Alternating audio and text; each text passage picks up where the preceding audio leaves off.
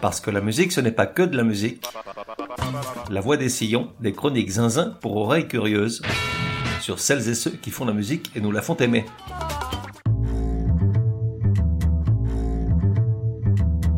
La voix des sillons numéro 89. Genre, époque et artiste, tout un tas. De 1 à 10, probabilité que tu connaisses, ça dépend du tas. Elvis, pardonne-moi, j'ai employé un nègre. Disons un prête-plume, sans quoi la police walk va sonner chez moi. Il s'agit d'un auditeur triste, extrêmement fidèle, qui m'envoie régulièrement des recommandations. Certaines ont du sens, tu lui dois d'avoir supporté la musique punk rock de Idols il y a deux mois. En revanche, pour d'autres, je sais à peine de qui il parle, ce gars-là a l'air spécialement pointu. Et puis il y a peu, il me dit Gros naze, puisque tu donnes parfois dans le ciné, pourquoi tu ferais pas quelque chose avec celui de Guy Bon, je suis comme tout le monde, j'ai vu Snatch et quelques autres films de ce réalisateur. Et attention, en général, j'adore. Ce type est complètement azimuté comme il faut, sauf que je ne me souviens pas avoir prêté une oreille spécialement attentive au bon son de ses films, et je serais bien incapable de citer une seule référence. Comme il insiste, je finis par lui dire Mathieu, mon garçon, si tu veux que je lui dédie un épisode, t'as plutôt intérêt à me mâcher le boulot. Comme ça, je me croyais peinard, le gars allait forcément lâcher l'affaire. Bon, c'était mal connaître le Lascar. Quelques jours après, je recevais un long document dans lequel, pour chacun des longs métrages du réalisateur, il détaillait sa bande-son et rajoutait tout un tas d'anecdotes dont on est friand ici. Comme tu comprendras, je ne pouvais pas ne pas faire un spécial musique des films de Guy c'eût été déloyal. Toutefois, j'invite celles et ceux qui seraient tentés de faire pareil à me demander avant de s'y mettre si l'artiste désiré n'est pas dans ma liste noire. Ça leur évitera de bosser pour rien. Et donc, Guirichi. En gros, on sait tous trois ou quatre choses comme ça sur lui. Il est l'auteur de Snatch, il a lancé Jason Statham, il a donné son rôle le plus déjanté à Brad Pitt, il est assez dingue pour s'être marié avec Madonna, et il est l'heureux détenteur d'une ceinture marron de Jujitsu. Non, tu savais pas ça pour le Jujitsu T'es nul. Pour le reste, probablement pourrions-nous rajouter trois ou quatre faits et éléments de plus, mais avec ceux qu'on vient de mentionner, tu peux même faire le journaliste ciné, puisqu'il n'y a pas un article sur Guy qui ne commence pas par, ouvrez les guillemets, Blablabla sort sur les écrans le nouveau film de Guy l'ex-mari de Madonna et découvreur de Jason Statham, qui a connu un énorme succès international avec Snatch en 2000, avec un Brad Pitt en boxeur gitan au langage improbable, blablabla. Fermez les guillemets. Oui, je sais, les critiques ciné mentionnent très rarement le fait qu'il soit ceinture marron de Jujitsu. Peut-être est-ce dû au fait qu'il leur a mis une dérouillée pour avoir très mal parlé de son film À la dérive. On va y revenir. Donc tu l'as deviné, Guy Ritchie vit depuis 22 ans au crochet du second film de sa carrière, Snatch. En revanche, que je sache, personne ne parle jamais de la musique dans ses films, sauf mon nègre, enfin mon prête-plume. Donnons donc une chance à ce dernier, épluchons 10 des films les plus connus du réalisateur et écoutons leur musique car selon cet auditeur VIP, elle est éclectique, énervée, rebondissante, rythmée, divertissante et incongrue, à l'image de ses films. Une dernière chose, s'il y a des erreurs, ce sera pas de ma faute, faudra engueuler Mathieu. Guy Ritchie débute sa carrière au cinéma en 1998 avec un ovni sorti d'on ne sait où. Arnaque, crime et botanique qui relance une vieille tradition anglaise des films de gangsters. L'histoire est simple, quatre amis investissent 25 000 livres chacun dans les mains de l'un d'eux, génie des cartes et roi du poker, pour, lors d'une unique partie avec un malfrat local, dépouiller ce dernier et repartir avec X fois la mise, X étant un multiple pas très bien défini, néanmoins censé en finir avec leur galère de pognon. Sauf que bien entendu ça tourne vinaigre puisque qui gagne en trichant est-il la peine de le préciser? C'est le malfrat qui, bon prince, leur donne une semaine pour trouver les 500 000 livres qu'ils lui doivent. Je ne l'ai pas vu, donc j'ignore si ça termine bien et si les quatre conservent tous leurs doigts. Je présume que oui. Sting y a un petit rôle, comme tenancier d'un bar dans lequel ils ont leurs habitudes. Dans la bande son, il y a du lourd. Dusty Springfield, James Brown, Robbie Williams, les Stooges et les Stone Roses. Mais ici, on ne fait pas comme ailleurs. Voici un extrait du morceau emblématique tiré de Zorba le Grec, dans une reprise faite par les compositeurs de la musique du film John Murphy et David Hughes, ce dernier ancien membre de OMD.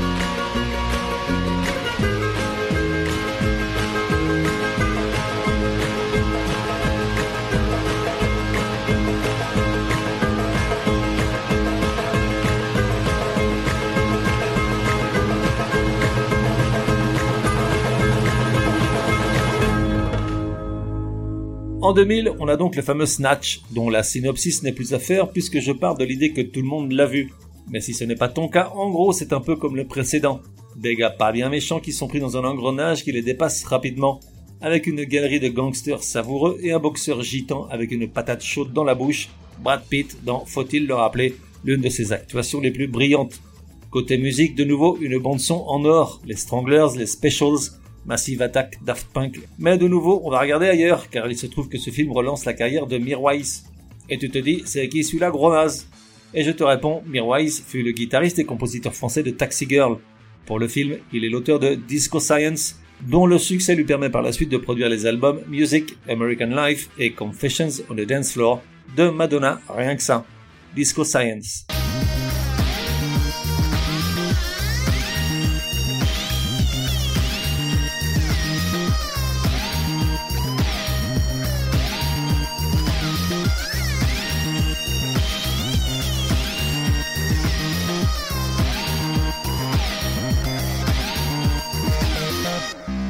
Deux ans plus tard, Guy Ritchie, étant tombé dans le piège Madonna, boit le calice jusqu'à Lali a réalisé pour elle un remake d'un vieux film italien de 74.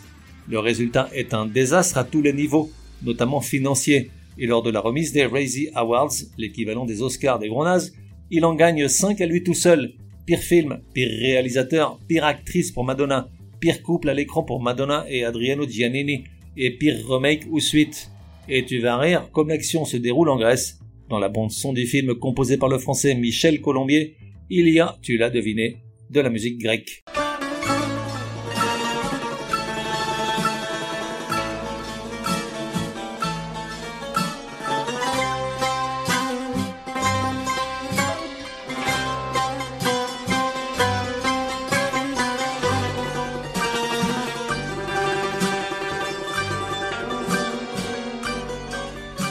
Revolver, en 2005, marque le retour du réalisateur au film de gangster avec son Jason Sherry, mais aussi le très regretté Ray Liotta.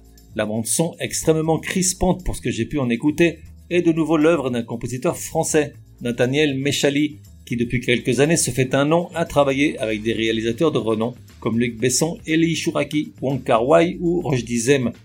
La liste des œuvres fait la part belle aux compositeurs classiques, Satie, Beethoven, Vivaldi, pour le reste, il m'a été compliqué de dénicher quelque chose à nous mettre sous la dent, mon prête-plume ne m'ayant laissé aucune piste pour ce film. Par conséquent, rabattons-nous sur Zwei Raumwohnung, un duo féminin allemand qui fait cette curieuse version d'une pièce de New Morricone que tu vas reconnaître tout de suite.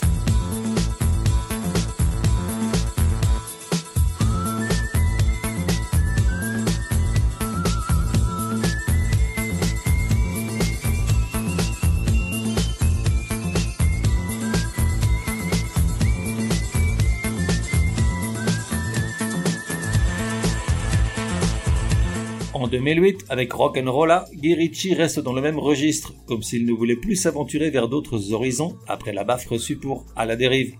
Pour retrouver les faveurs du public, il n'hésite pas à louer les services d'un acteur à gros bras, Gérard Butler, qui vient de triompher avec le film 300. Pourtant, Rock'n'Rolla rentre tout juste dans ses frais en raison de critiques très moyennes et d'une nouvelle désaffection du public. Côté bande son, le réalisateur renoue avec du gros rock, puisqu'on y trouve des morceaux des Sonics, Clash, Subways, Hives et autres Scientists, ainsi que la chouette Waiting for a Train de Flash and the Pan, le duo australien avec lequel j'inaugurais ce podcast le 27 septembre 2021. Mais on y trouve aussi un morceau de The English Beat, Mirror in the Bathroom, l'un des morceaux emblématiques de la vague New Wave à la fin des années 70 et que, ça tombe bien, j'adore.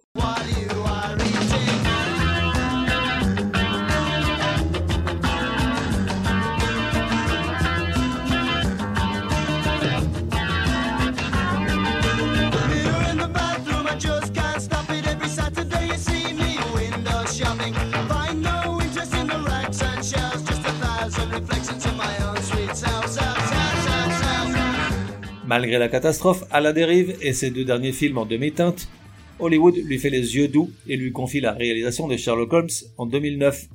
Cette fois, l'argent et les moyens coulent à flot, 90 millions de dollars de budget, Robert Downey Jr. et Jude Law comme principaux acteurs.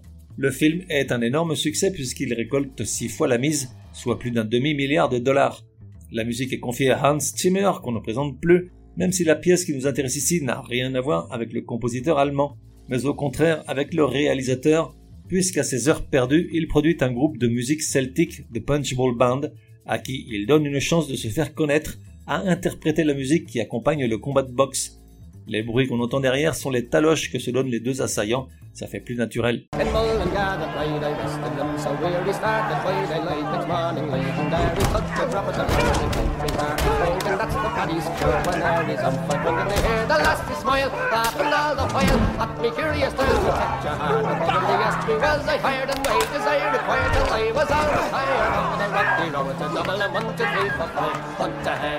En 2015, Guy Ritchie est une vraie star à Hollywood grâce au succès de Sherlock Holmes 1 et 2 il hérite d'un nouveau projet, celui de porter à l'écran l'une des séries télé des années 60 les plus cultes, des agents très spéciaux, avec Robert Vaughn et David McCullum. Cette fois, les rôles sont confiés à Henry Cavill et Armie Hammer, dont j'avoue n'avoir jamais entendu parler, d'autant que je n'ai pas vu le film. Un oubli que je me devrais de réparer compte tenu de la bande son. Nina Simone, Tom Zé, Louis Prima, Solomon Burke, Roberta Flack, autant de morceaux des années 60 pour restituer l'atmosphère de ces années-là. Mais encore une fois, pourquoi faire simple quand on peut faire compliqué? Dans la bande son, il y a un court extrait d'une chanson de Rita Pavon en allemand, Wenn ich ein Junger wäre, de 1964, reprise 15 ans plus tard dans le premier album de Nina Hagen. Rita Pavone fut la grande star yéyé italienne, l'équivalent de notre Sheila ou Sylvie Vartan. Jamais je n'aurais cru pouvoir placer l'une de ses chansons dans un épisode de La Voix des Sillons. C'est chose faite, je suis un homme comblé.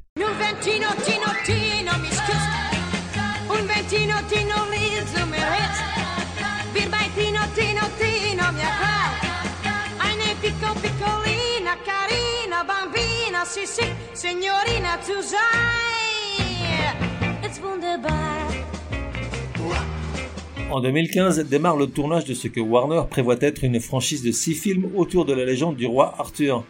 Mais le projet s'arrête dès le premier tome, les recettes mondiales étant inférieures au budget initial de 175 millions de dollars.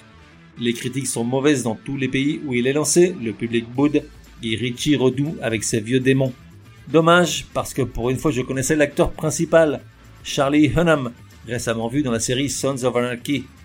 La musique du film, médiévale comme il se doit, est l'œuvre de Daniel Pemberton et interprétée par l'English Chamber Orchestra, dirigé par Alastair King, tandis que le morceau le plus connu, The Devil and the Huntsman, est chanté par Sam Lee, un chanteur de folk britannique spécialisé dans la musique traditionnelle. Bon, faut aimer.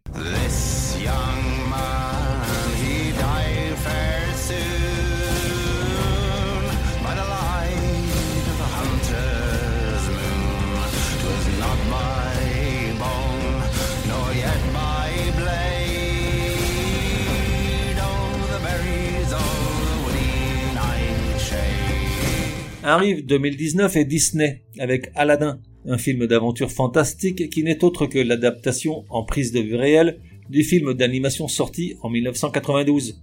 Une fois de plus, je ne connais aucun des acteurs excepté Will Smith qui joue le génie. Les chiffres donnent le vertige. Budget 180 millions de dollars. Recette mondiale plus d'un milliard 300 millions. Et pourtant, on parle d'un film qui a reçu des critiques mitigées une fois de plus. La musique du film est composée par Alan Menken, déjà à l'œuvre sur le film homonyme de 1992, ainsi que sur d'autres productions Disney comme La Petite Sirène, La Belle et la Bête, Pocahontas. La chanson finale, Friend Like Me, en est à plus de 100 millions de vues sur YouTube. Je t'invite à la regarder, c'est plutôt drôle. Will Smith chante impeccablement comme à l'époque du Prince of Bel-Air, mais il n'aura pas l'honneur d'interpréter la suite prévue en raison de ses humeurs sur scène lors de la cérémonie des Oscars. Well, Alibaba, he had them 40 thieves. Scheherazade had a thousand tales. But master, you're in luck because up your sleeves, you got a brand of magic never fails. You got some power in your corner now, heavy ammunition in your camp. You got some punch pizzazz. And how all you gotta do is rub that lamp, and then I'll say, Mister, man, what's your name? Whatever, what will your pleasure be? Allez, un dernier pour la route, The Gentleman de 2019, retour aux sources pour Guy celui des gangsters très énervés et de ses situations et dialogues loufoques qu'il affectionne tant. Matthew McConaughey, Charlie Hunnam de nouveau, Colin Farrell et Hugh Grant, que du beau monde malgré un petit budget de seulement 22 millions de dollars. Et la roue a tourné, cette fois c'est Elliot Sumner, la fille de Sting, qui apparaît dans un petit rôle. Côté musique, elle est composée par Christopher Bensted, dont c'est le premier long métrage. Elle réunit une quantité industrielle de groupes et artistes historiques comme Cream, le groupe de Eric Clapton, Can, pionnier de la scène krautrock allemande avec Neu et Kraftwerk, Roxy Music ou les Jam. Mais, aux surprises, on y trouve également Mathiel. Elle ne te dit rien, pourtant elle faisait partie de la sélection d'artistes de l'épisode numéro 50. Le rock n'est pas mort, mais plus personne n'en écoute. Il se trouve que j'aime beaucoup cette fille, tu ferais bien de faire gaffe cette fois.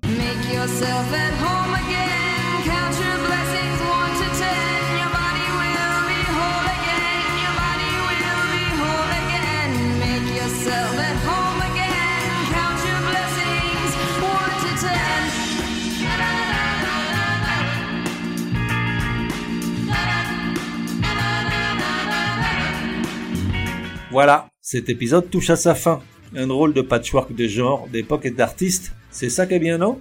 Je te laisse avec l'un des morceaux de la bande originale du premier film de Guy Ritchie, Arnaque, Crimes et Botanique. Il s'agit de Fool's Gold des Stone Roses. Ce choix ne m'appartient pas, il s'agit d'une demande express de mon prête-plume. C'est l'un de ses groupes préférés alors que moi j'ai complètement zappé, je connais à peine, en conséquence de quoi il désespère de les voir figurer un jour ici. Voilà, c'est chose faite, au moins en partie. Merci Mathieu.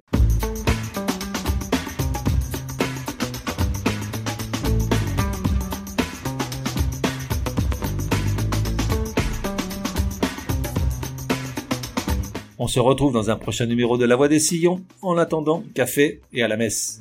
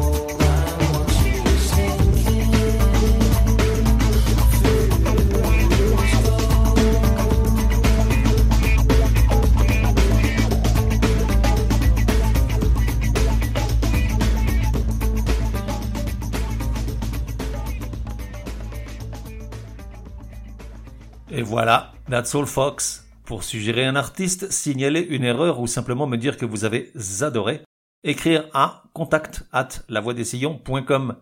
Et puis, n'oubliez pas, La Voix des Sillons a besoin de vous. Chaque épisode nécessite beaucoup de temps de préparation, rédaction, écoute, enregistrement, montage, programmation, etc., etc., sans compter les coûts induits.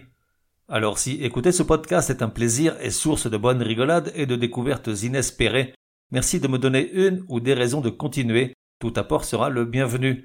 Plus d'infos sur lavoidessillons.com ou directement sur tipeee.com, e e, e Merci et à bientôt.